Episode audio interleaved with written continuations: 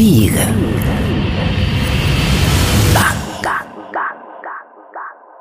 ¿Qué dice Elvin? ¿Cómo va? Tanto ¿Qué tal? ¿Cómo andas, fieras? Acá estamos. ¿En qué andas ahora?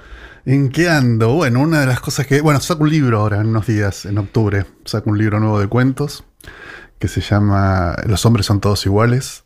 Y estoy escribiendo la novela de Vero Rosenthal y estoy laburando en varios proyectos de guiones y todo eso, que es lo que uno hace siempre para, para pagar. Para- el- para vivir. para- claro, sí, sí, sí, tal cual. Eh, pero sí me preguntaba, eh, me lo preguntaba yo eh, al aire, lo, lo del ángel fue tu primera experiencia como, por, por lo menos de algo que haya llegado Sí, a que haya llegado, sí, sí, sí, sí, como mi primera experiencia en cuanto a, a lo que es que se concreta, ¿no? Porque, bueno, una forma que se trabaja mucho acá es armar muchos proyectos que después nunca llegan a, a producir, se quedan en la etapa de preproducción. O sea, habías escrito o sí, coescrito había guiones, escrito pero... guiones, guiones de películas y de series, pero por alguna razón siempre o se han atrasado, se han suspendido o van a salir más adelante. Mm. Esto fue bastante más rápido el proceso que hubo con el Ángel y, y sí, este fue mi, mi primera experiencia. Eh, eh, comparemos, comparemos historias. Digo, ¿qué, nada, ¿qué, qué se siente cuando te sentás en la butaca y ves este, lo, lo que creíste Sí. escribir? Y mirá, eh, eh, el trabajo de guionista es un trabajo muy distinto al de escritor, además, ¿viste? Entonces, eh, una de las primeras cosas que haces es la de abandonar tu ego para compartirlo con otra gente, en todo caso. Y me tocó la suerte de laburar con dos personas maravillosas como son Rodolfo Palacio y Luis Ortega. Entre los tres hicimos el guion. Luis además era el director, obviamente. Rodolfo había escrito la biografía De Robledo Puch. el libro, que además es excelente. Y mm, yo había trabajado con Rodolfo en periodismo, que es otra cosa, porque los dos habíamos sido editores de distintas secciones. Este, a Luis lo conocía por su cine, pero no, no a él personalmente. Y la verdad es que fue como un acto milagroso que nos lleváramos tan bien los tres, nos divertimos muchísimo escribiéndolo, era como que tres preadolescentes se encontraban a jugar en vez de a escribir un guion. Y creo que un poco ese humor tonto que teníamos a la hora de escribir, los chistes que nos hacíamos entre nosotros, un poco sobrevivió después en el guion final de la película. Eh, y ahí había un, un par de desafíos extras, imagino, para vos. Primero, estar trabajando en una historia que en principio Sí. no era tuya. Claro. Y segundo, estar trabajando sobre una historia real, ¿no? Sí, trabajar sobre una historia real, un personaje complicado como es Robledo Puch. eh, a su vez, eh, Luis tenía muy claro qué tipo de película quería hacer. eh, no quería hacer una biopic tradicional, sino tomar ciertos elementos de la vida de ese personaje. Obviamente, en un guion, en una película, el que manda es el director. Entonces, nosotros tratamos de acoplarnos a esa idea que tenía Luis. coincidíamos en lo que queríamos hacer. Y después el trabajo es un trabajo colectivo donde vos a la distancia perdés el recuerdo de qué fue lo que vos aportaste y que aportó el otro, ¿no? Porque todo empieza a ser un proceso de, de- de creatividad donde eh, esas tres personas se terminan convirtiendo en una sola mente creativa eh, cuando la cosa fluye bien, ¿no? Cuando, cuando sí. va bien, ¿cómo te fue? Claro, sí, sí, viste que después uno cree que la experiencia siempre es así. No, Eh, no, no, es no, así, no, te juro que no. Es un problema ese, que Claro. la- que la primera experiencia sea tan buena. Sí, sí. sí. Igual yo por algunos proyectos de guion ya había tenido algunas experiencias no tan, este, tan amables como esta, pero esto cerró todo totalmente porque además terminamos el guion. Cuando terminamos el guion todavía no teníamos la producción que después se armó. Este, estaba solamente underground en el proyecto. eh, cuando se empezó a, agregar KS, se agregó el deseo, la, que es la productora de Almodóvar. Eh, dijimos, wow, esto es otra cosa, no era el guion que pensábamos, en el sentido de que pensábamos una película más chica, con Luis está acostumbrado a agarrar un, amigo camarógrafo, salir sí, a la sí, calle sí, y filmar. No, sabíamos que no iba a ser tan así, tan artesanal, pero tampoco creíamos que iba a llegar a ese nivel de producción y tan rápido, ¿no? Mm. Sí, sí. Eh, ¿Hubo al- alguna experiencia posterior que te sorprendiese? Digo, porque lo, lo que tienden a pasar con estas cosas también es que, que- que- que a uno se le generan. Le le pasan cosas que, que no estaban en el mapa de uno, ¿no? Eh, Sí. Por, por ejemplo, digo, con la, la historia de Robledo, digo, ¿solo eh, eh, te guiaste por el, por el libro de Rodolfo o, o hiciste alguna investigación? Este, No, yo no, no hago investigación, por eso me dedico a la Eh. literatura y no al periodismo, ¿no? la literatura es para los vagos, para los que no investigamos, el periodismo es para gen- gente seria.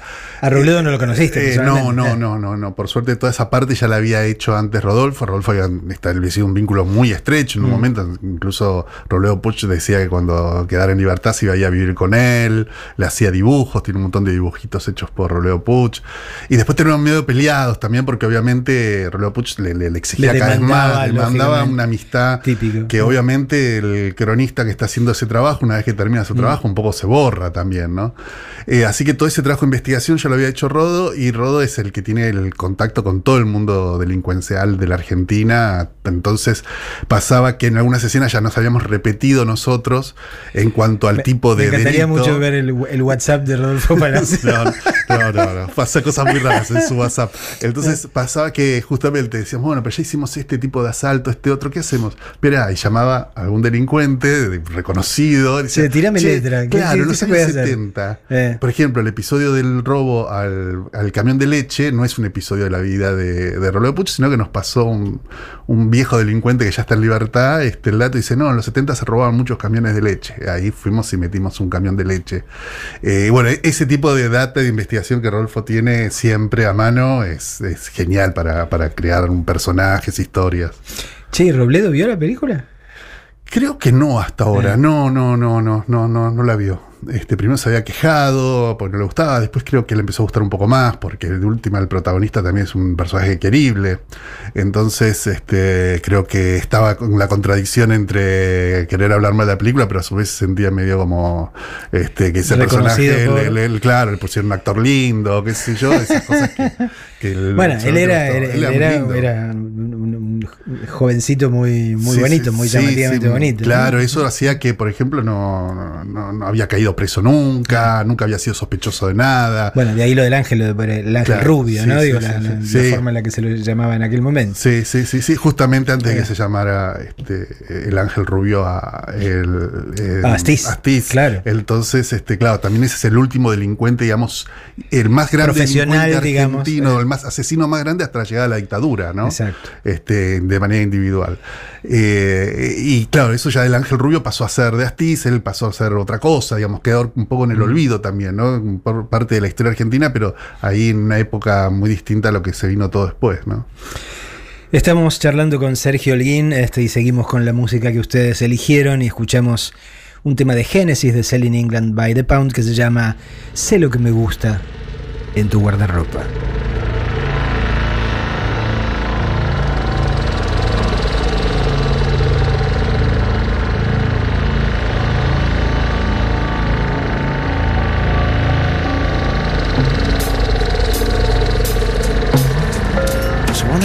Time for lunch. Bum de dum de dum. When the sun beats down and I lie on the bench, I can always hear them talk. There's always been Ethel. Jacob, wake up, we got to tidy your room now. And then Mr. Lewis. Listen to time that he was out on his own.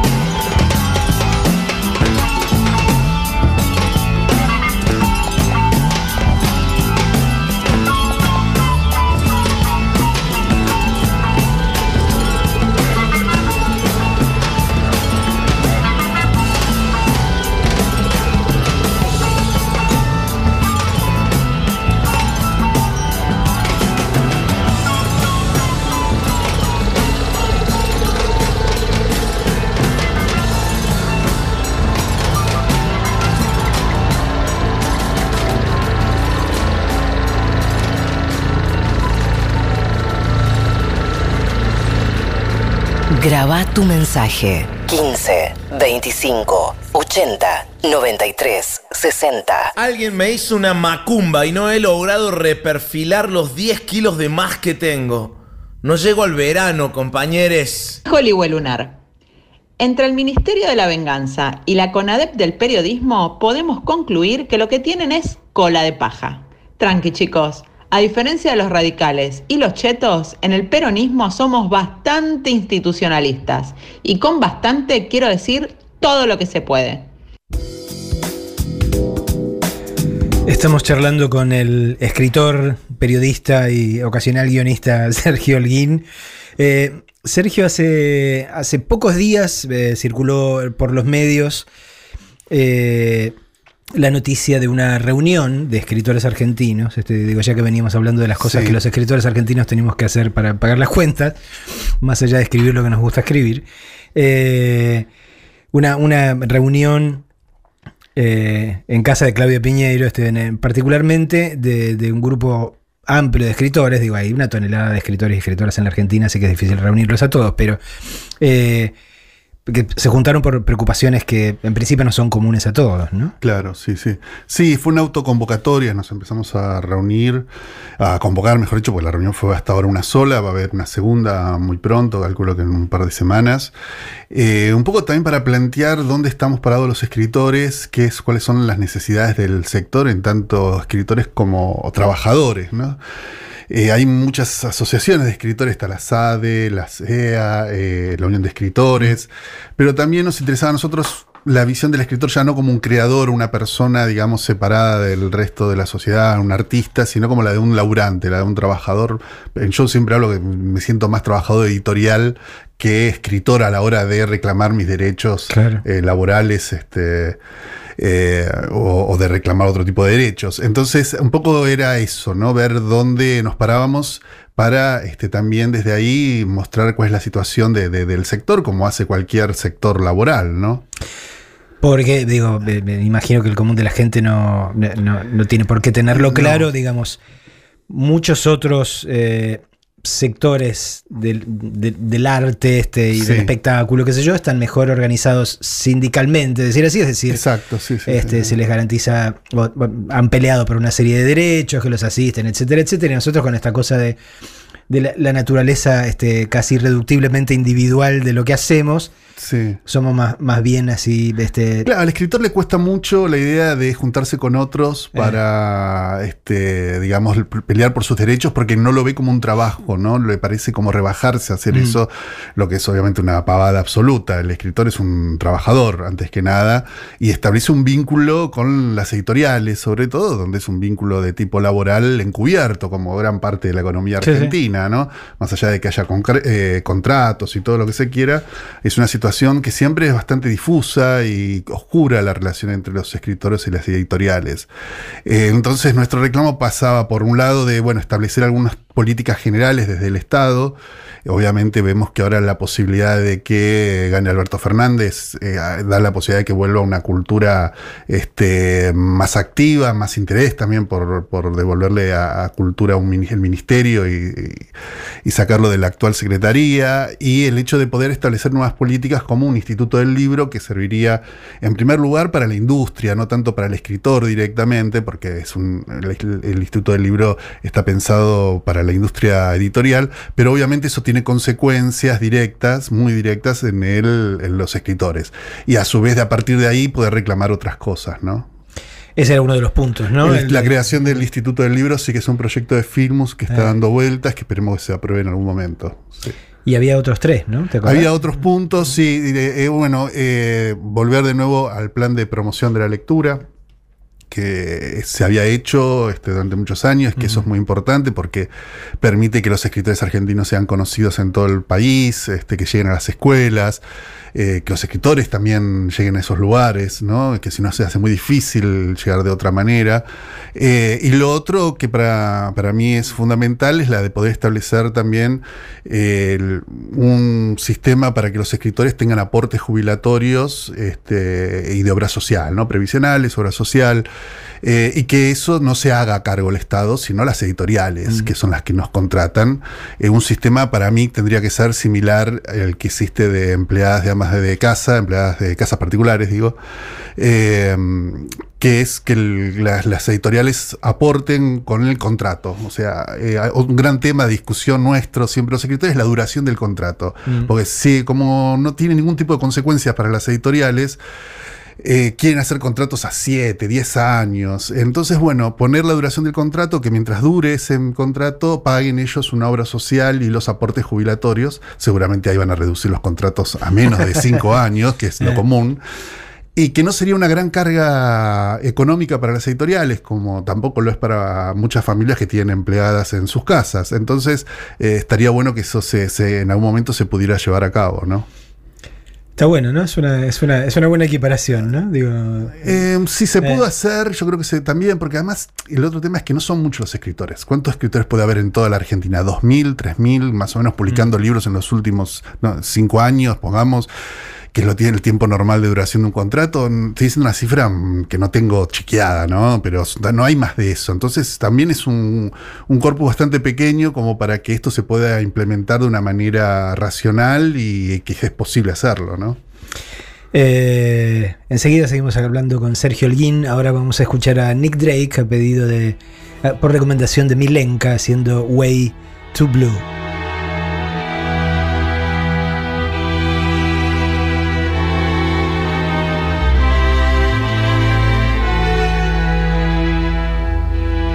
Don't you have a word to show what may be done? Have you never heard a way to find the sun? Tell me all that you may know. Show me what you have to show. Won't you come and say if you know the way to blue? Have you seen the land living by the breeze? Can you understand the light among the trees? Tell me all that you may know. Show me what you have to show. Tell us all today if you know the way to blue. Look through time and find your rhyme.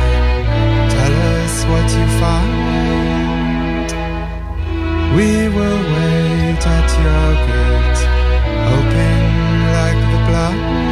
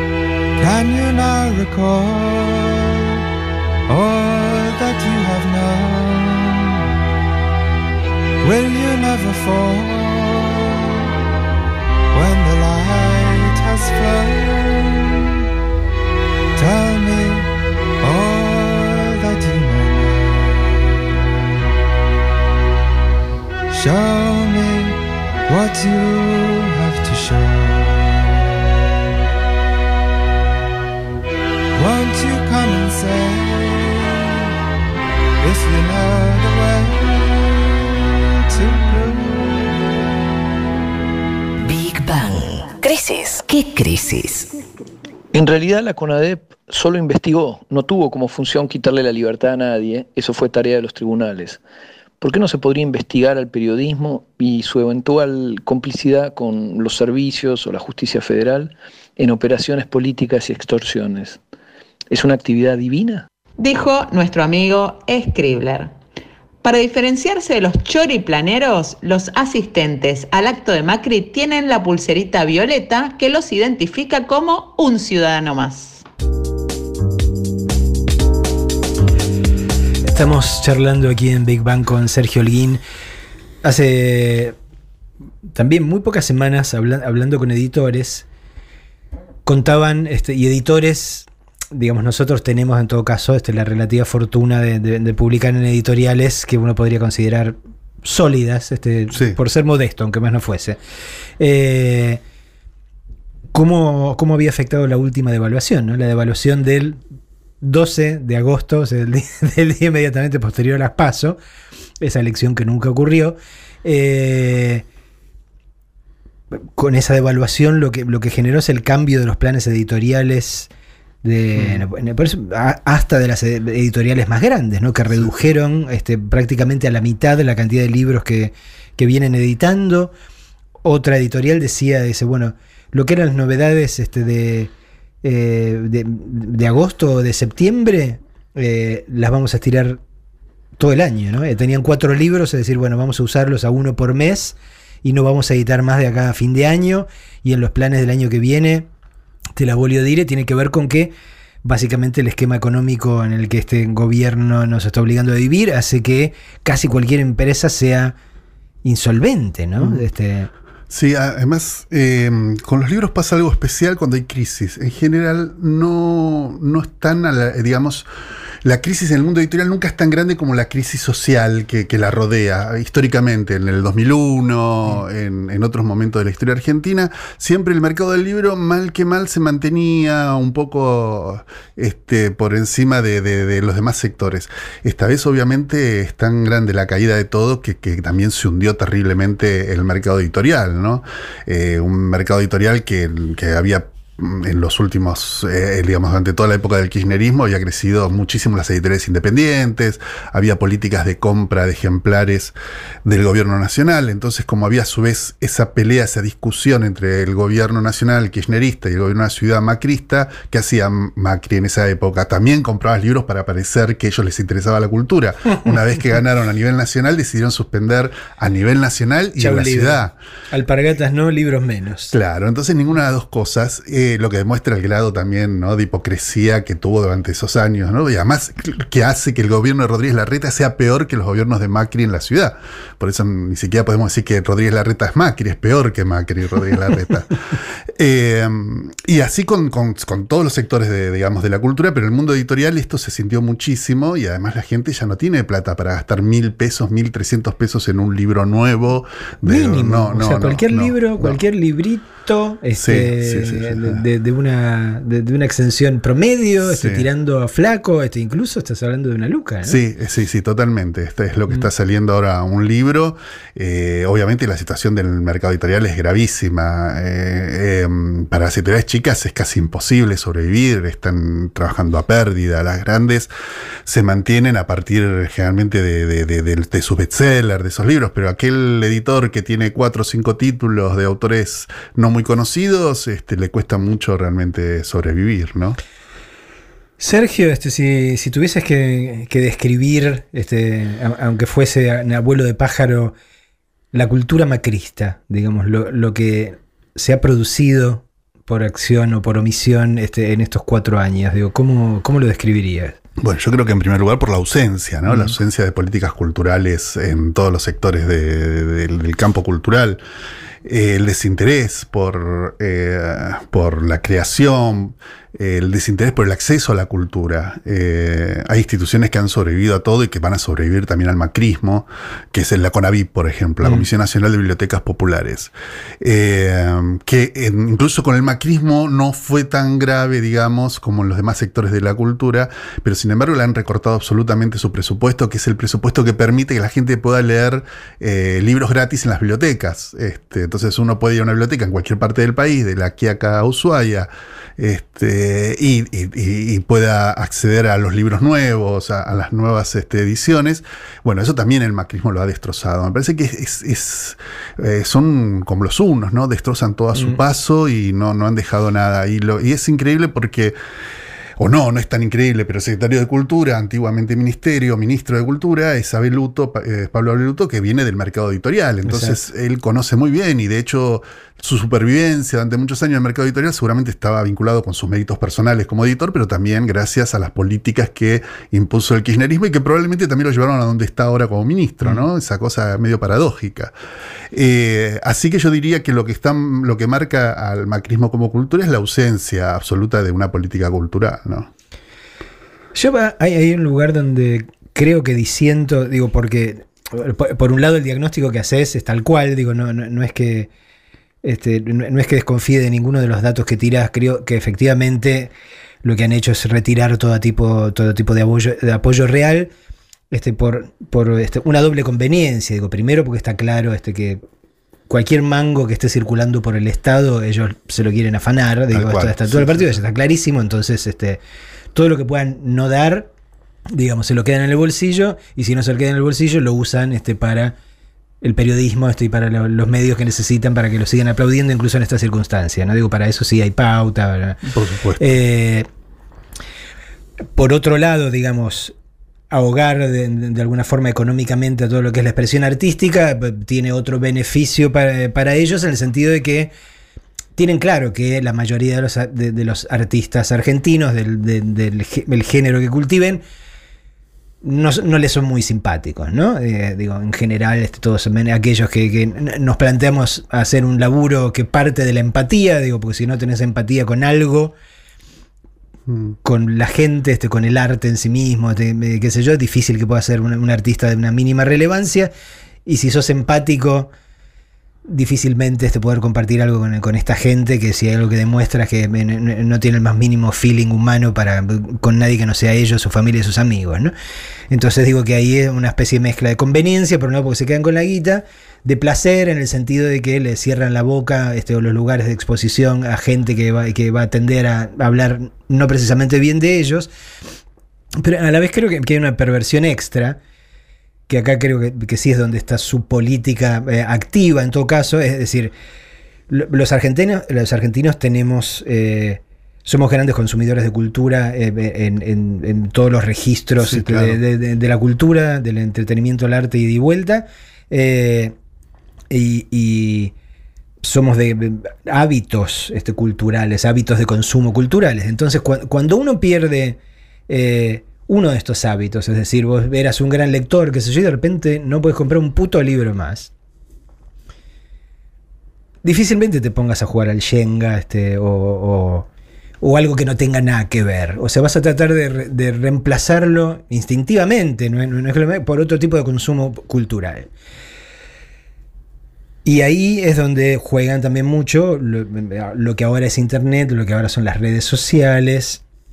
Eh, entonces creo que hay mucha gente que está reemplazando aquello que ya no puede pagar por la dependencia del celular, este, ya sea este, para jugar al Tetris este, o para estar chateando todo el tiempo, o para mirar boludeces por Twitter o, este, o para ver qué es lo último que apareció por Instagram, o mirar la televisión o mirar TN, etc. Entonces ves como- es como que retiraron el, el- mar rojo este de- de lo que es la producción tradicional de cultura y lo están llenando con una mierda atómica, ayudados este, porque digamos la ola de la tecnología viene para ese lado, eso lo, lo consumimos todos, todos tenemos el telefonito, este, la, la computadora, todos estamos metidos en WhatsApp, en, lo que, eh, en Twitter, en, en infinitos lados. Y creo que, que eso es parte de una política. No digo cuando la gente lo que empieza, todo lo que empieza a consumir como producto cultural, Mm. es eso, es, es- esa instantaneidad, este, y es este Mariana Fabiani, y este N, y es el WhatsApp, este, y es el Twitter, qué sé yo. Eso también es una cultura. Sí, e indudablemente lo que se intenta con eso es eh, unificar el discurso también, ¿no? Llevar a un discurso único donde ellos te bajan la línea de lo que de, de lo que se dice en los medios. Por eso tanto presupuesto para este para sus periodistas, para los trolls en, en las redes sociales.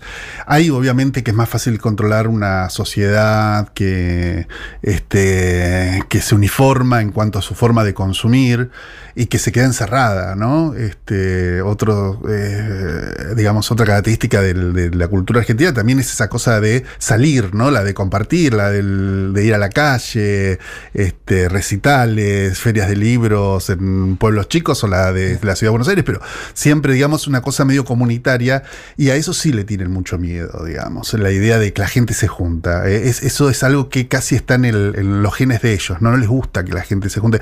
De hecho, cuando se juntan ellos siempre es con, con- con odio, con el intento de, digamos, de, de pelearse contra alguien, de enojados contra alguien, nunca por, por el placer de, de encontrarse, que es lo que, lo que genera la, la- la cultura, ¿no? El- un recital, un- una obra de teatro, este, los centros culturales. Vos pensás que el macrismo se concentró muchos años, eh, todo el, todo el comienzo, digamos, en cerrar centros culturales en la ciudad de Buenos Aires, cuando estaba Macri como jefe de gobierno de la ciudad. Y eso es una pauta del tipo de cultura que quieren, nos quieren encerrados, ¿no? Este, y bueno, eso es lo, contra lo que también hay que, un- uno tiene que luchar, ¿no?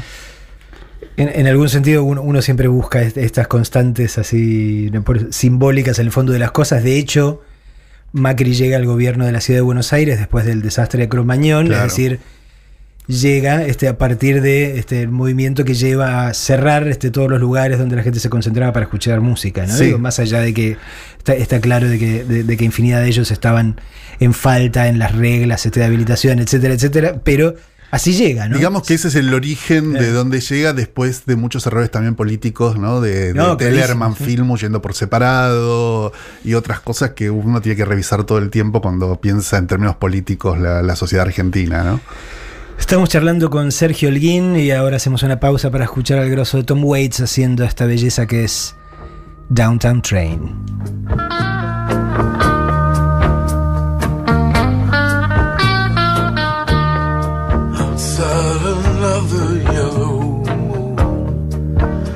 Punched a hole in the nighttime, yes. I climb to the window and down to the street. I'm shining like a new dime. The downtown trends are full for all those Brooklyn girls. They try so hard to break out of their little worlds. Now you wave your hand and they scatter like crows. They have nothing that will ever capture your heart. They're just thorns without the careful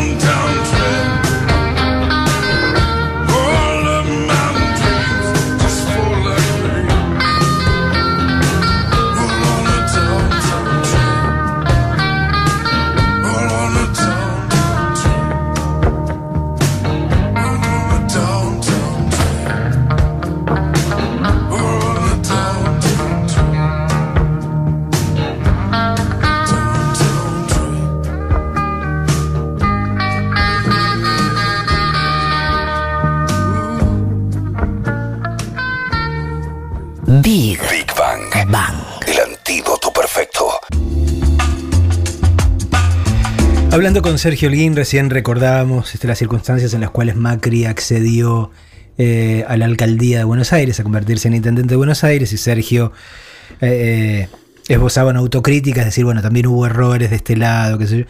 En general, no, no es, no es lo que circula por los grandes medios, ¿no? Digo, pero creo que, que nosotros somos particularmente eh, autocríticos, este, que todo el tiempo nos estamos cuestionando si hicimos lo que tenemos que hacer, si dijimos lo que tenemos que decir, si está bien decir con ADEP o no, o es un quilombo, no conviene, o es políticamente incorrecto, este, o no suma.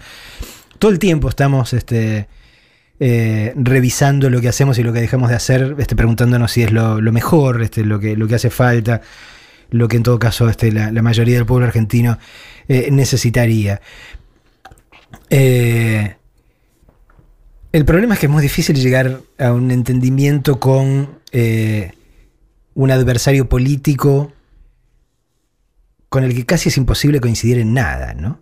Porque hace un par de días este, estaban acá sentados también Daddy Brieva y, Rita Cortese y hablamos de decir, bueno, es lo que habría que conseguir, digamos, una alternancia como los países serios, es decir, bueno, este, eh, ok, un partido, si querés, de centro derecha, un partido de centro izquierda, o por ahí, digamos, dos grandes líneas, este, este, gruesísimas, pero para eso habría que eh, eh, convenir en una serie de reglas elementales, la primera de las cuales debería ser nosotros no queremos eliminarlos a ustedes y ustedes no quieren eliminarnos a nosotros. Claro, por supuesto. Y eso es el, el lugar donde, donde nunca podemos llegar a ese lugar porque seguimos enfrentándonos de todo el tiempo con eh, inventos políticos, porque se van inventando este partidos que no existían, y qué sé yo, cuyo básicamente como cuya única línea este, de sostén, aquello que les, les ha permitido ganar las elecciones y sostenerse un tiempo es la fantasía de poner- poder eliminar al peronismo como fuerza política en la Argentina.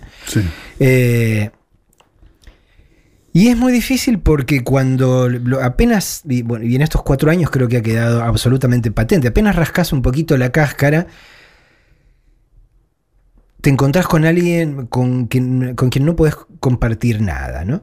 Eh, gente que carece de la más mínima empatía con la humanidad, con la misma especie de la que se supone que forma parte. Hoy, eh, eh, más temprano, no, no, yo no podía creer cuando veía un artículo este, que subieron al diario Clarín referido al, al obrero que murió ayer en la tarde en el aeropuerto de Ceiza, este, cuando quedaron heridas otras 13 personas, qué sé yo. Entonces Clarín saca hoy este, un sueltito en la digital, no sé si no en incluso en la página de arquitectura, lo cual es todavía más guarango. Eh, di- dice, hubo muerto en, en una letrita roja y abajo dice, cuatro veces más grande y en forma de cepelín, así será la nueva terminal de Seiza en la que cayó un andamio. Vos decís, este, ¿quién, ¿quién escribió esto y quién permitió que esto circulase, se publicase objetivamente? ¿no? ¿Cómo, cómo hay, hay alguien que tiene eh, una, una ceguera ética este, tan grande que no, que no se da cuenta? O sea, que- porque no lo ven. No, No, no, no. Obviamente esto este, tiene que haber pasado al menos por dos manos.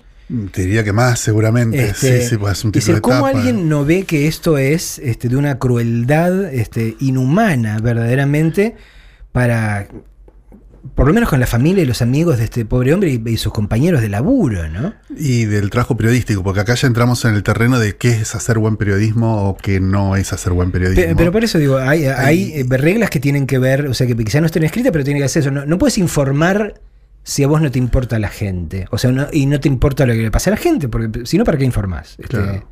Sí, sí, sí, sí, sí. Sí, además convirtieron a todos esos, a todos los medios de, que forman parte, digamos, de- del periodismo oficialista en un gran diario de Irigoyen, ¿no? Porque pareciera que todo está pensado para que no sufra el presidente, ¿no? A ver cómo le vamos a dar la noticia de esta terrible que, que- que de lo que ocurrió. Total, él también este, lo, lo, lo, lo- desvirtúa, lo, le, le- le- da menos importancia de lo que realmente tiene. Y lo que ocurre es que ahí me parece que también hay una cosa de, de, de cerrazón, ¿no? De no poder comprender al resto de la sociedad o de lo que está ocurriendo, y que es muy loco porque eso se trasladó al oficio del periodista, eh, porque medios como Clarín están hechos por periodistas, y termina siendo un, no sé, un house organ, ¿no? De- del gobierno, con este tipo de, de- de- expresiones o de títulos que van eh, que tiene que ver con un concepto que está por detrás, que es, este, bueno, eh, no importa eh, la realidad, no importa lo que ocurre, nosotros siempre vamos a estar de- de- del lado de, de Macri, de- del, del PRO, de lo que bien, sea. Pero uno, aún así supone que habría mínimas reglas del juego, es decir, ok, estamos haciendo periodismo de guerra, Sí, claro. estamos haciendo un, un periodismo altamente ideologizado, eh, pero periodismo inhumano ya es otra cosa, ¿no? Este, ya es un paso más allá todavía. Es que sí, sí, bueno, es el, me parece que es el canto de cisne, la cosa desesperada, ¿no? Me parece que, que están en, en eso, una situación eh, muy crítica también. Creo que eh, los medios se van a tener que replantear muchísimo qué es lo que han hecho estos años a nivel profesional, porque indudablemente la gente se está yendo de la lectura de esos medios. Ni creo que ni siquiera ya el, el público más obsecuente también está de acuerdo con eso, porque llega un momento en que necesitas que, que además de que te, este, te digan lo que, lo que vos querés, te digan también algo vinculado con la realidad, con la verdad, con lo que sea, ¿no? Y eso me parece que los medios lo han perdido. La Nación siempre fue un diario históricamente de derecha, pro campo, lo que vos quieras, pero se hacía periodismo, uno podía encontrar artículos. A veces encontrás, de hecho, ta- también a veces perdido encontrás a veces este, artículos como islas solitarias dentro de estos Sí. medios. Eh, pero no es, no es la línea que están marcando los editores jefes, ¿no? Me parece que también hubo una renovación de periodistas y hay como una especie de generación de jóvenes turcos, para decirlo en términos históricos, eh, donde eh, justamente han dejado de lado to- toda ética periodística que tenían a veces los viejos periodistas, ¿no? Incluso los de más de derecha. Y creo que, que no, no para absolverlos de su responsabilidad, este, el- me- mi intención no puede estar más lejos de eso, pero sí creo este, que hay que leerlo en el contexto de una línea que se baja de arriba hacia abajo este, y que torna permisibles determinadas cosas que antes hubiesen sido totalmente intolerables en términos generales, en términos sociales. ¿no? Hoy a la tarde, eh, mira, ahí, lo, estamos, lo estamos viendo. El presidente de la Nación salió a hacer campaña. Por primera vez se lo ve junto a Vidal este, eh, en la calle, planos muy cerrados, ya que veníamos hablando de cine, qué sé yo, cuando ves los planos muy cerrados te das cuenta de que Sí. no- mucha gente no había ahí. Pero escuchemos eh, lo que dijo el presidente de la nación, este, cómo hizo referencia a la muerte de este obrero ayer en Ezeiza y cómo cambió alegremente de tema. Buenos días, buenos días, qué lindo día nos tocó, queridos vanerenses. La verdad que muy contento de estar aquí para compartir, pero también antes me quiero sumar a las palabras de María Eugenia y, darle mis condolencias a la familia de Seiza y esperemos que el segundo que está en situación de peligro logremos realmente que salga de esa situación gracias a nuestros grandes médicos que tenemos. Pero bueno, acá estamos, acá estamos felices de compartir este día con ustedes. Ahí está, ¿no? Ahí está, o sea, la, la- la actuación, este, porque es lo que le dicen que diga, las condolencias, qué sé yo, bla, bla, bla, pasa la página, pero acá estábamos felices, no, no estamos felices, si pasó esto no podemos estar felices, podemos estar ahí, podemos fingir que inauguramos algo, podemos tener, o sea, pero no, estamos de luto.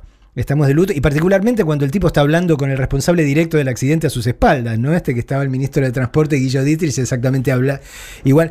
Entonces vos ves decir, esta gente no, si, si vos le decís después, o sea, cree que hizo todo bien, ¿entendés? Hice lo, lo- que había que hacer, dije la condolencia, qué sé yo, pero mu- muestra la, la hilacha de que es un trámite que se molesto que se tiene que sacar de encima para aplicarse a lo que le interesa, ¿no? Bueno, yo creo que lo que hace Macri es expresar realmente su pensamiento. En ese sentido, creo que a medida que pasan los años se vuelve cada vez más honesto. Cada vez dice realmente más lo que piensa. Y lo que piensa, obviamente, es, es desastroso, es calamitoso para nosotros, para la sociedad argentina.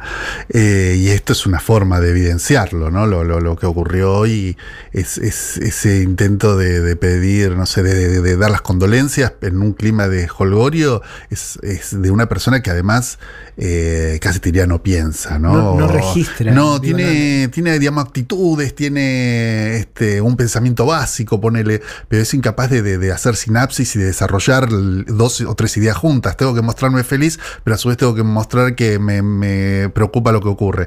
Y no puede, no puede hacerlo tampoco, ¿no? Eh, también creo que lo mencionaba Marceos en alguno de los tweets que, que leía hace un rato. Digo, un detalle que hay que destacar en el medio de todo esto: que toda esa gente que se ve ahí en esas escenas, to- to- toda gente que tiene una pulserita Sí, sí, es muy gracioso es eso. para identificarse y gente que este, fue llevada ahí, ¿no? El intendente de Florencio Varela estaba, ¿no? Este, eh, eh, creo en, en este lugar que por supuesto no participó de, de- de nada de, de nada de esto, este, el intendente Watson.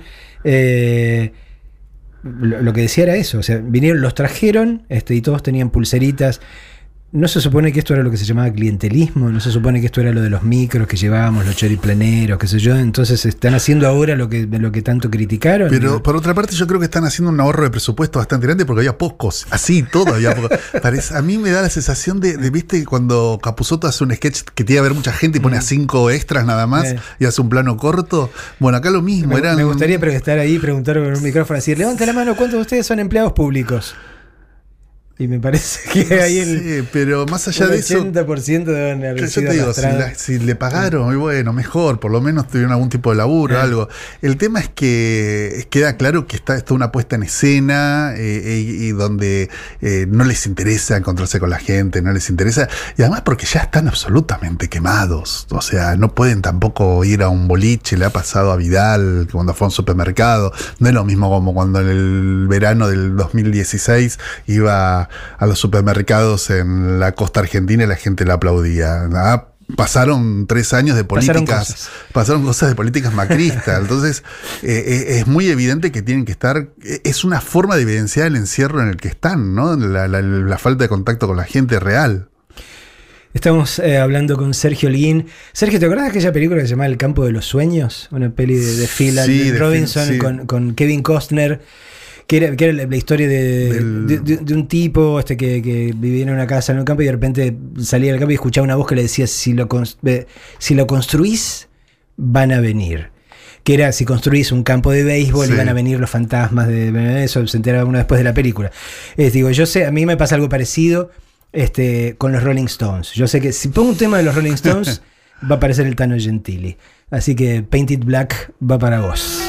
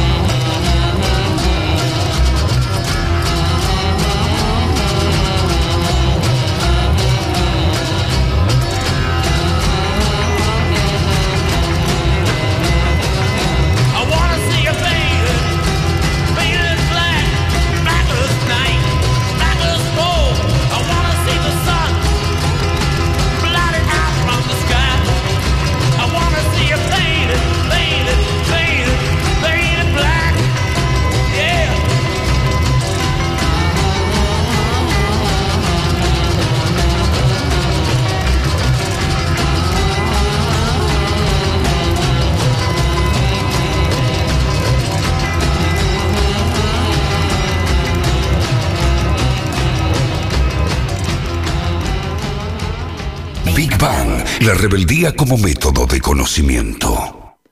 El amigo Brandoni explica que si no hay fraude, dan vuelta a la elección.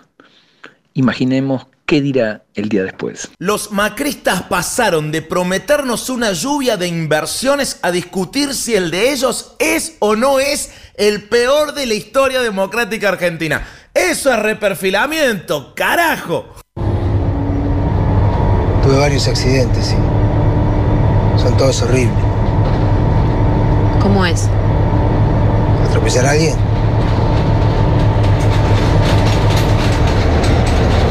Sentís un golpe seco acá adelante, como un disparo. Escuchás el cuerpo cuando revienta.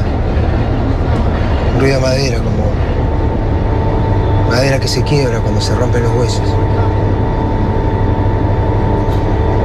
¿Viste cuando hay tormenta y cae granizo sobre un techo de chapa? Sentís eso mismo pero acá abajo, en los pies.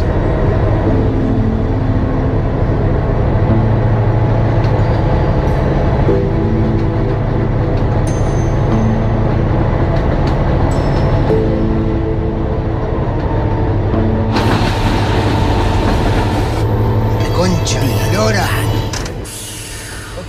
Esto que estábamos escuchando era un fragmento del audio de uno de los capítulos de La fragilidad de los cuerpos, ¿no? Exacto, sí. ¿Cómo, cómo se te pareció Verónica Rosenthal? Eh, Verónica nació en un cuento, en realidad, que escribí para una antología que me pidió Christian Kupchik, que estaba haciendo una antología de cuentos de trenes, y yo quería contar la historia de una periodista que investiga sobre suicidios en las vías de los trenes y que termina suicidándose de la misma manera, o al menos amenazando con eso. En el cuento termina siendo una amenaza, este, no, no se concreta, y mm, me había gustado mucho el vínculo que se había establecido entre, este- entre esa periodista y el protagonista, Lucio, que es el maquinista. Y varios años después pensé que eso era una buena historia para escribir una novela, así que empecé a desarrollar lo que estaba un poco en germen en el cuento. Y descubrí que Verónica Rosenthal, la del cuento, era muy distinta a la Verónica Rosenthal de la novela, que la de la novela jamás amagaría, ni siquiera, no, no amenizaría nunca con suicidarse, sino que sale a matar si es necesario, cosas que por otra parte hacen más de una novela. Este, así que eh, eh, cambió mucho el personaje de Verónica, fue creciendo en, en- en el libro. Y cuando estaba ya terminando la fragilidad, cuando habían aparecido unos personajes secundarios que en principio no, no, no existían, eh, que es básicamente Federico, el enamorado eterno de ella, eh, me di cuenta que, que podía seguir con Verónica mucho tiempo más, con varias historias, con, con otras novelas, y decidí armar el proyecto de escribir una serie de novelas con Verónica Rosenthal de protagonista. Pero por eso se te aclaró, o sea, te lo, lo tuviste claro antes Sí. de terminar este, La primera, novela, sí, ¿no? sí, ya ahí sabía que iba a seguir con ella y con su entorno familiar, el padre abogado eh, muy poderoso, Aaron Rosenthal, sus hermanas, mujeres este, de, de Verónica, Federico, que siempre va y viene con respecto al tema del amor, pero que a su vez es un tipo, un abogado brillante que trabaja para el padre. Eh, Su jefa Patricia, que es la, la editora que mm, tiene mucho, digamos, de, de- mi personalidad también. ¿no? Tanto Verónica como Patricia son un poco alter egos míos de lo que yo pretendo que se haga en periodismo. ¿no? Eso me divierte mucho también. ¿Y, y cómo te animaste? Digo, porque vos sos periodista también y tenés mucha experiencia al respecto y sabés este, precisamente las dificultades con las que nos encontramos este, y ni hablar de cuando uno tiene que investigar algo relativamente en serio, este, que tiene que ver con un, con, con un tema este, que, que puede conmover a la opinión pública. Digo, ¿cómo, este, ¿cómo decidiste crear una, una periodista que podía hacer en todo caso lo que a nosotros se nos hace tan difícil en la vida cotidiana? Claro, a ver, Verónica, eh, digamos, cubre mis fantasías de periodista de investigación, algo que yo nunca fui. Yo siempre fui un periodista de cultura, más bien, ¿no? En un momento de mi vida dejé el periodismo general, que era lo que yo quería hacer de chico, de adolescente, y me dediqué al periodismo cultural, la rama más tonta del periodismo, porque era cuestión de leer libros, escuchar música, ¿no? La parte más diletante del, del periodismo. Eh, pero Verónica no, Verónica es la periodista que yo soñaba ser en mi adolescencia, ¿no? Meterse en problemas, investigar, estar en la calle, descubrir quiénes son los malos y defender a las víctimas. Sí, pero era eso, ¿vos soñabas ser periodista? Yo era ese mi modelo de periodismo, ¿no? El periodismo de la revista Humor en la época de la dictadura. Este, yo, mi formación intelectual y cultural fue la revista Humor en la secundaria, no la escuela, obviamente. eh, que yo iba a un comercial, no tenía mucho vínculo con, con la cultura, mi, mi escuela. Este, eh, entonces, el, yo quería ser- en la escuela el- era el Avellaneda, el comercial 1 de Avellaneda, que ahora no tiene más ese nombre porque ya no son más escuelas nacionales, eh, también conocido como la Beruti, sí, en Avellaneda. Yo vivía en Lanús, pero iba a la escuela de Avellaneda. Y, y Verónica es eso, es esa periodista que a mí me gustaría ser. Y por otra parte, yo soy incapaz hoy, a esta altura de mi vida, meterme a investigar nada. Eh, entonces me, me permite, eso sí, imaginar investigaciones y meter toda la capacidad, digamos, imaginativa en, un- en un personaje que hace un trabajo periodístico, ¿no? Y eso me produce mucho placer y me divierte hacerlo. Decís que lo que viene ahora es un libro de cuentos, ahora nomás, en octubre. Eh, sí, ahora en octubre saco un libro de cuentos, que es eh, la primera vez después de muchos años. O sea, saqué, mi primer libro fue un libro de cuentos, Las Griegas, pero fue eso, la edición original es del año 98. Así que desde entonces no sacaba ningún libro de cuentos, la primera vez eh, en todo este tiempo. Y después el año que viene, eh, Verónica Rosenthal volverá con su cuarta historia.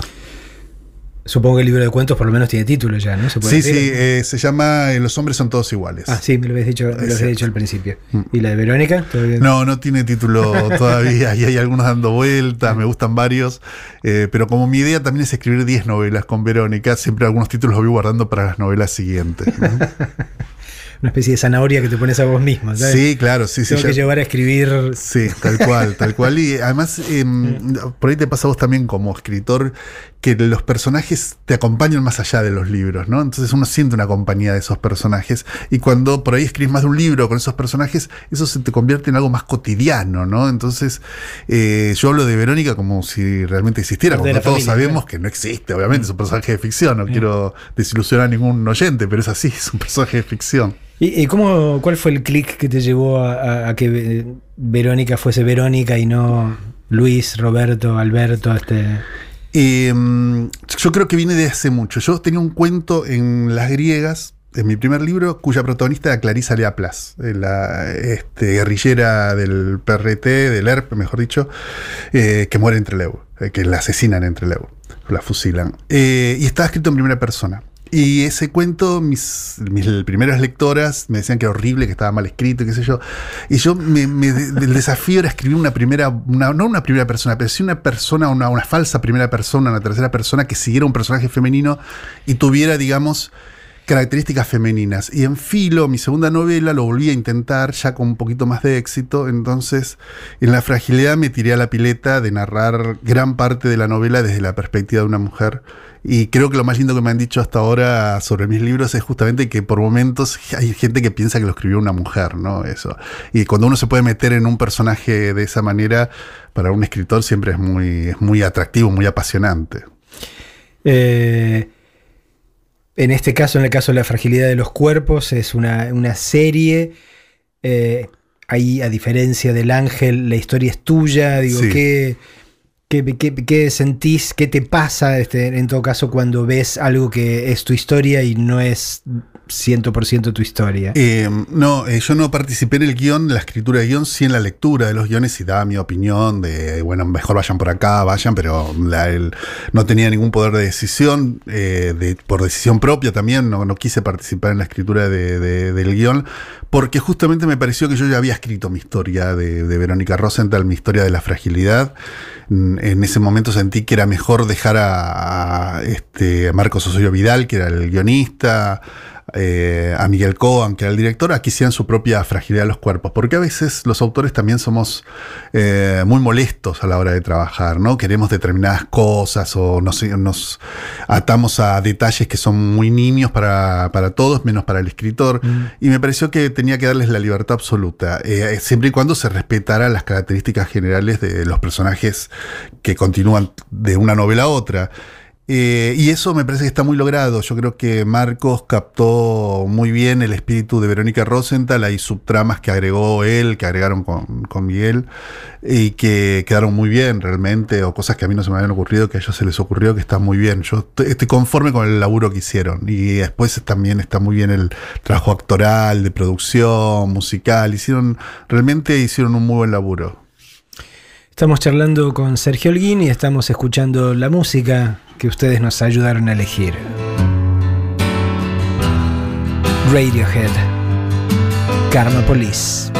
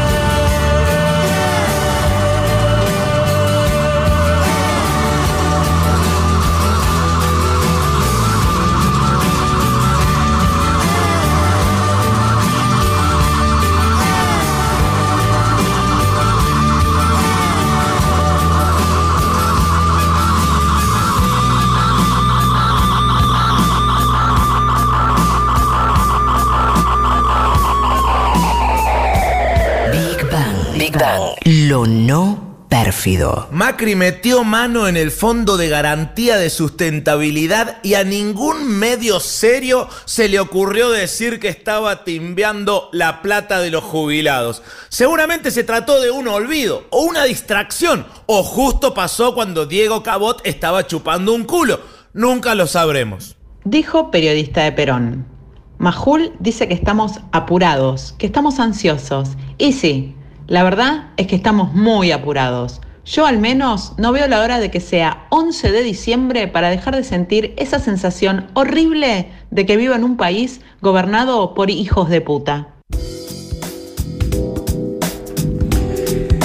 Seguimos charlando con Sergio Holguín. Hace, hace pocos minutos recordabas tus, comienzos como periodista cultural.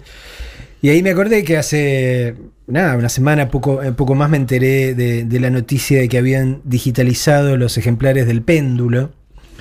Eh, aquella revista así de, de- ficción fantástica este, y de ciencia ficción que dirigía Cassioli y que eh, eh, básicamente editaba Marcial Souto.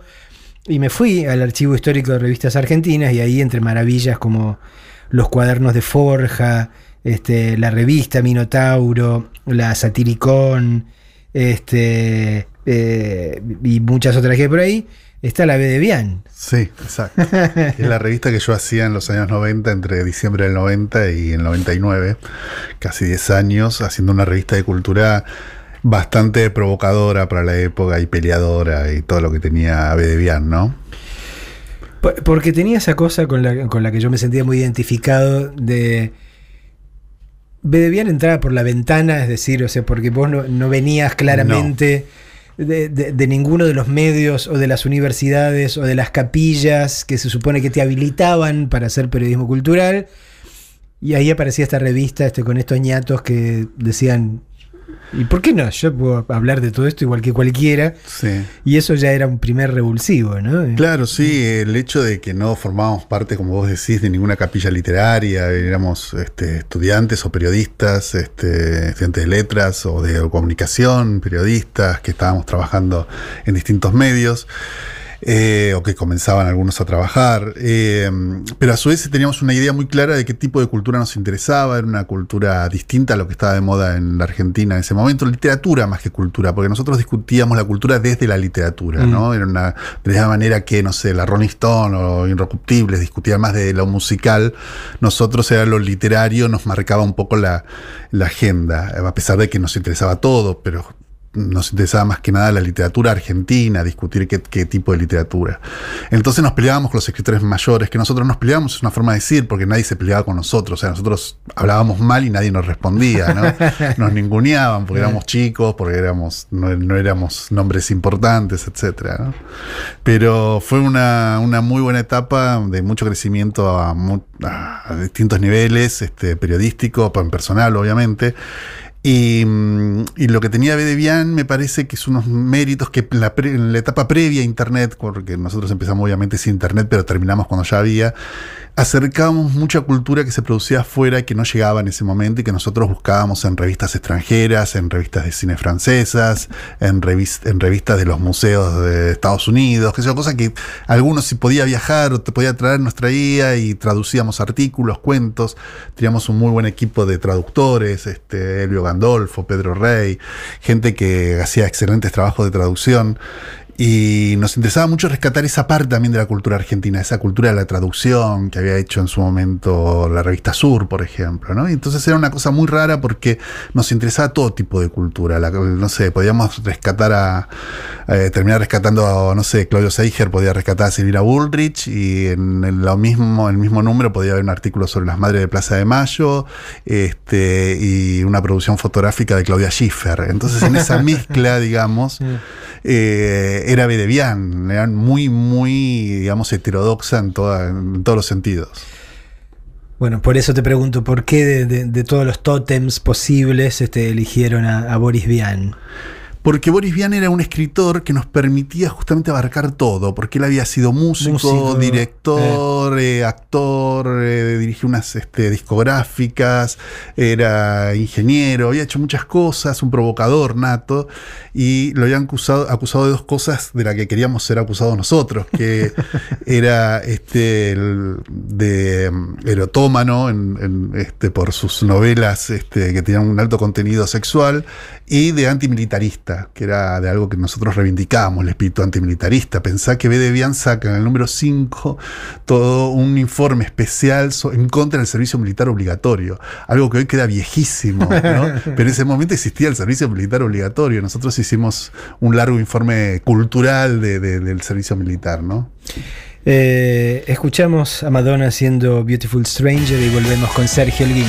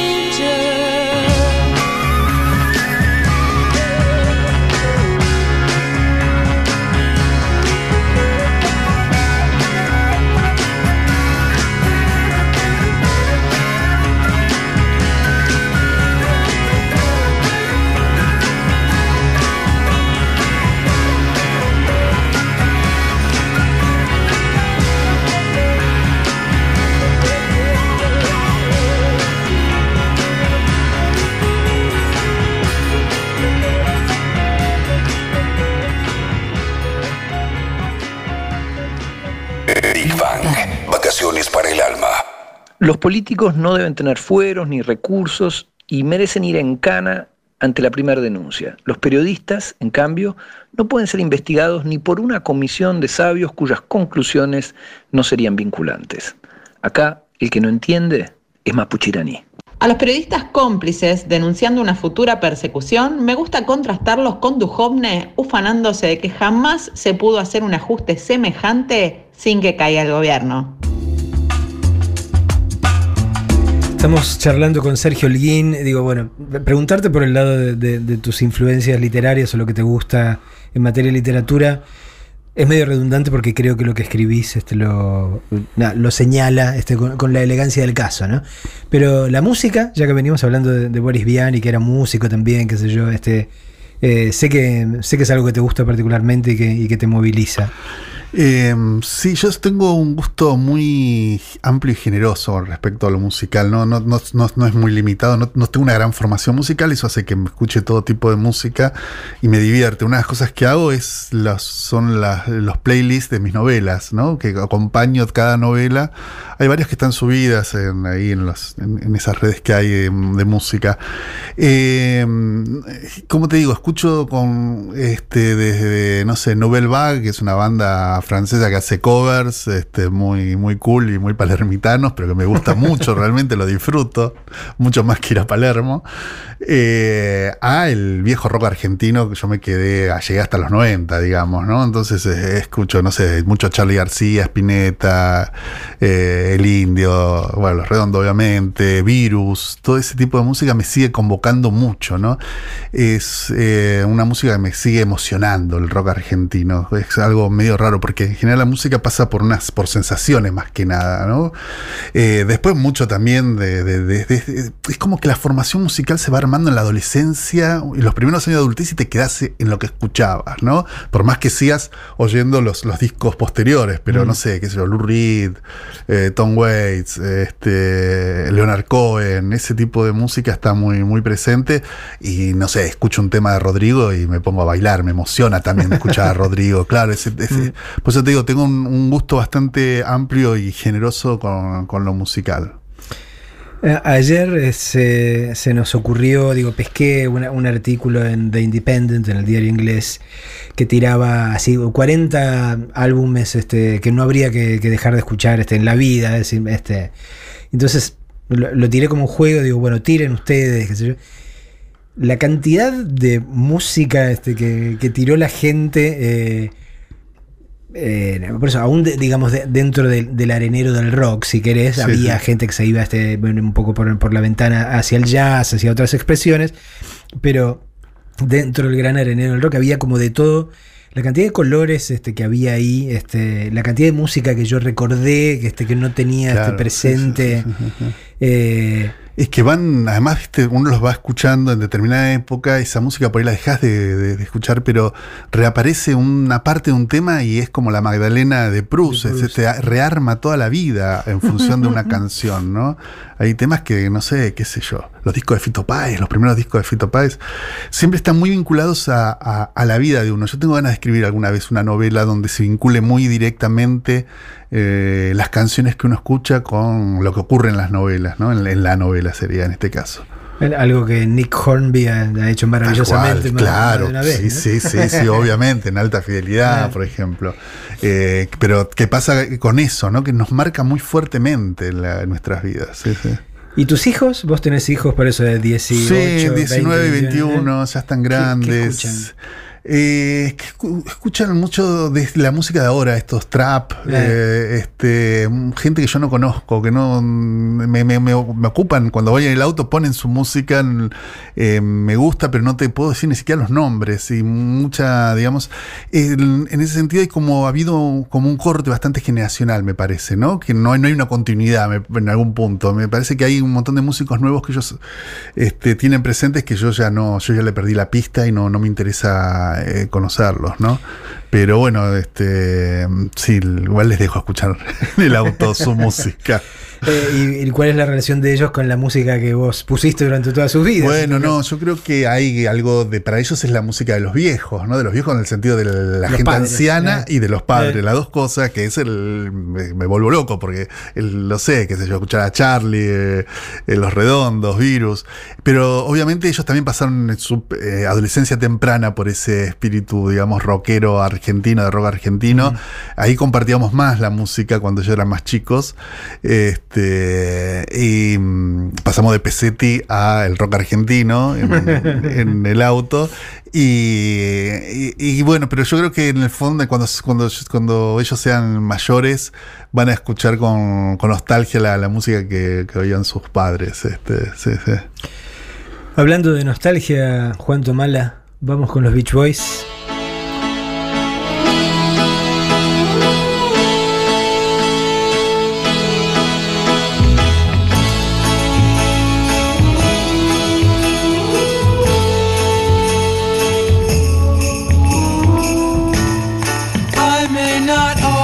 Always love you, but long as there are stars above you, you never need to doubt it. I'll make you so sure about it. God only knows what I'd be without you. If you should ever leave me, though life would still go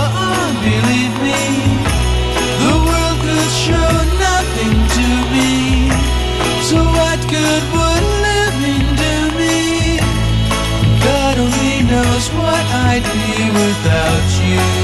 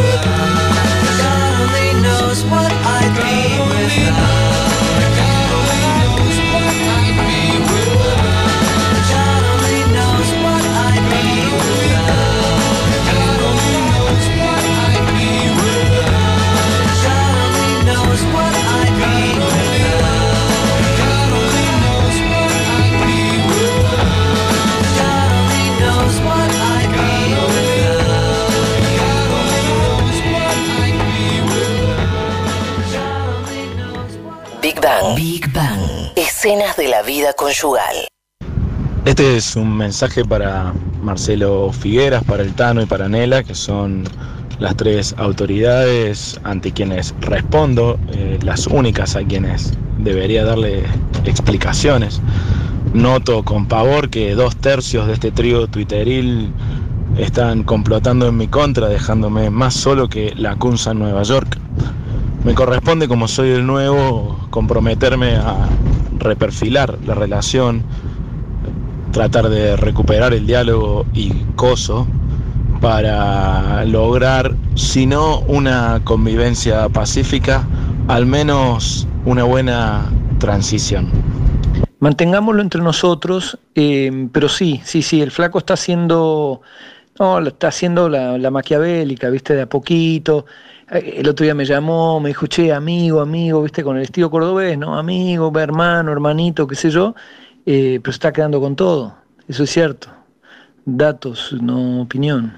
¿Sabes que llamaron recién de UPCN y dijeron que sos un poquito carnero, Emanuel? El Centauro Rodríguez llamó de UPCN. Y Rodríguez llamó a ver qué pasaba con el sobre, que si estaba atrasada la moto. qué trampo, qué chanta ese hombre. Marcelo Figueras está en Big Bang. Haya paz, haya paz en la patria twitteril, por favor. Con lo bien que veníamos. Eh, una de nuestras oyentes, Milenka, arroba Milena RPM, dice: Cuando salió con B de Bian, me volví loca. Yo estaba obsesionada con el hombre orquesta francés y a mis 20 años descubrí que no era la única. Gracias, Sergio Holguín. Qué bueno, gracias, Milenka. Eh, lo que me había olvidado de decir, este, pero no quiero dejar de decirlo ahora, es que eh, para encontrarse con, con- con los números de, de B de Bian, todo lo que tiene que hacer es meterse en la página del Archivo Histórico de Revistas Argentinas, que es de www.aira con H A H I R A ar- por Archivo Histórico Revistas Argentinas.com.ar, ¿no? Y ahí se van a encontrar con B de Bian, este, y con mucha maravilla de, lo que ha sido, sobre todo el periodismo cultural argentino, ¿no? sí, sí, sí. Bien, ahora me dio un escalofrío y estoy pensé, y, ¿y ahora qué es del periodismo cultural argentino, Sergio Holguín? ¿Me preguntas a mí? No sé, realmente. Eh, eh, me parece que igualmente están empezando a aparecer en los últimos años con la crisis del periodismo un nuevos medios de comunicación online, ¿no? Que, que son muy interesantes para leer nuevas formas. Eh, me parece que, mm, que si bien estamos en una crisis profesional, laboral muy grande, eh, donde el periodista ha pasado a ser, digamos, el último orejón del tarro en el mundo laboral, sin embargo, están saliendo proyectos este, autogestionados, eh, sitios, web, qué sé yo, que, y incluso a veces páginas personales de periodistas, que es una forma también mucho más directa de, de- de comunicarse, ¿no? Eh, y que eso obviamente va a redundar también en el periodismo cultural, ¿no? El periodismo cultural es- es una rama del periodismo también, aunque a veces uno lo dude, pero evidentemente todo lo que tenga, lo, lo- lo que influye en el periodismo en general va a influir también en el cultural, ¿no? Sergio, por último, ¿tenés eh, esperanzas de que algo va a mejorar a partir de octubre, a partir de diciembre en este país? Eh, sí, por supuesto. Sí, claro. Sí, sí, sí, sí. Este, indudablemente va, va, va a mejorar esto. Creo que ya hay un espíritu de época que marca eso después de muchos años de tristeza, de bronca, de enojo, de, frustración. Hay evidentemente un, un espíritu mucho más optimista de lo, de lo que se viene, que no va a ser nada fácil absolutamente porque es un país devastado, va a haber que construir todo de cero, va a haber que levantarse este, a partir de- de- de- de que haya políticas públicas este, para los más necesitados, para que, bueno, va, a ser muy difícil, no va a ser nada fácil, pero me parece que se vienen años muy, muy interesantes, muy distintos a lo que ocurrió eh, entre el 2015 y el 2000 y este 2019, ¿no? Eh, también creo que hay algo muy importante para construir a partir de ahora y es eh, conseguir que eh, gente como Macri eh, y, y sus acólitos eh, no tengan la posibilidad democrática de llegar al poder, ¿no? Me parece que ese es un no, también eh, tiene que ver con la construcción de otros partidos, ¿no? Antes lo decíamos, de una reconstrucción del Partido Radical, una ampliación también de las bases de los partidos de izquierda.